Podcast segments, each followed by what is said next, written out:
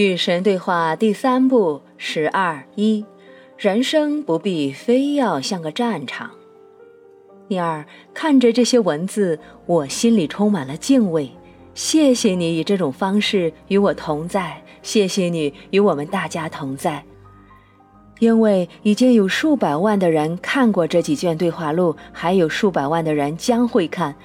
我们非常感激你到我们心里来。神，你们是我最爱的生灵，我一直在你们心里。你们现在能够真正的感受到我在那里，我十分高兴。我向来与你们同在，我从不曾离开你们。我是你们，你们是我，我们不会分离，永远不会，因为那是不可能的。可是有些日子，我会觉得极其孤单。有时候，我觉得。我独自在战场上搏斗，那是因为你离开了我，我的孩子，你抛弃了对我的觉悟。但凡你觉悟到我的存在，你就不可能感到孤单。我如何能够停留在这种觉悟之中呢？把你的觉悟带给别人，别用口头劝说，而是要以身作则，在其他所有人的生活中成为爱，也就是我的起源。因为你把东西送给别人，就等于送给自己。原因在于我们只有一个。谢谢你。是的，你从前也曾教我这么做，成为起源。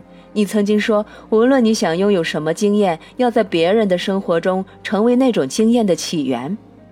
是的，这是伟大的秘密，这是神圣的智慧。你们愿意别人怎样对待你们，就要怎样对待别人。你们在这个星球上创造和平、快乐生活的过程中遇到的所有问题、所有冲突和所有困难，都是因为你们无法理解并遵从这个简单的道理。我明白了，你又把这个道理说得如此通俗、如此清楚，所以我能懂。我会努力做到，不要再次丢失它。你无法丢失你送出去的东西，请永远记住这一点。谢谢你，我能再向你提几个有关灵魂的问题吗？我还想谈谈你目前正在过的生活。那好啊，你刚才说有时候你觉得你独自在战场上搏斗。是啊，哪个战场？这只是比喻性的说法了。我看不是，我觉得它显示了你和许多人对生活的真实看法。你脑海里认为人生是一个战场。有某种战争在其上进行，嗯，有时候我是这么想的。人生其实不是那样的，它不必非显得像战场不可。恕我直言，我很难相信你这句话。所以你在现实中才觉得人生是战场啊，因为你相信什么，就会把什么变成现实。然而，我告诉你吧，你的生活原本不必是斗争，现在和将来也不必。我曾经送给你几样工具，让你可以用来创造最美好的实像。我们在这套尚未结束的对话录中曾谈过很多，你知道它们是什么吗？思维，也就是意念，还有话语和行动。很好，你记得了。我曾经赐给米尔德利德·辛克雷灵感，让我的这位灵性导师说出这句话：你生来就有宇宙的创造能力，它就在你的舌尖之上。这句话蕴含着令人震惊的意义。下面这个来自我的另一个导师的真相也是：既然你已经相信，就让你看到它发生吧。这两句话都跟思维和话语有关。我的另一个导师说的这句话则和行动有关：始于神，终于行动。行动是创造中的神，或者被惊艳到的神。你说过这句话在第一卷。第一卷是通过你披露出来的，我的孩子。与此相同，所有伟大的道理都是由得到我点拨的人披露出来的。那些愿意接受我赐予的灵感，无畏的和公众分享这些灵感的人，都是我最伟大的导师。我不知道我自己算不算。看到你受我点拨后写下的这些话语的，已经有数百万人，数百万人呐，我的孩子。这些话语已经被翻译成二十四种语言，他们的影响遍布全世界。你认为一个人要达到什么样的标准才配得上伟大导师的称号呢？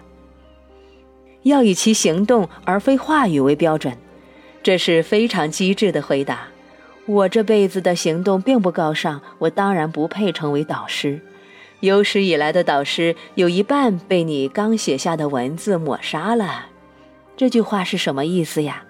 这句话的意思等同于我借海伦·舒克曼之笔在《奇迹课程》中写下的那句话：“为人师者未必不需要学习。”你认为你必须展现出完美的境界，才能教别人如何达到那种境界吗？虽然你曾犯下所谓的错误，我犯下的错误太多了，但是你也展现出很大的勇气，敢于披露你和我的这次对话。我展现的也许是鲁莽呢。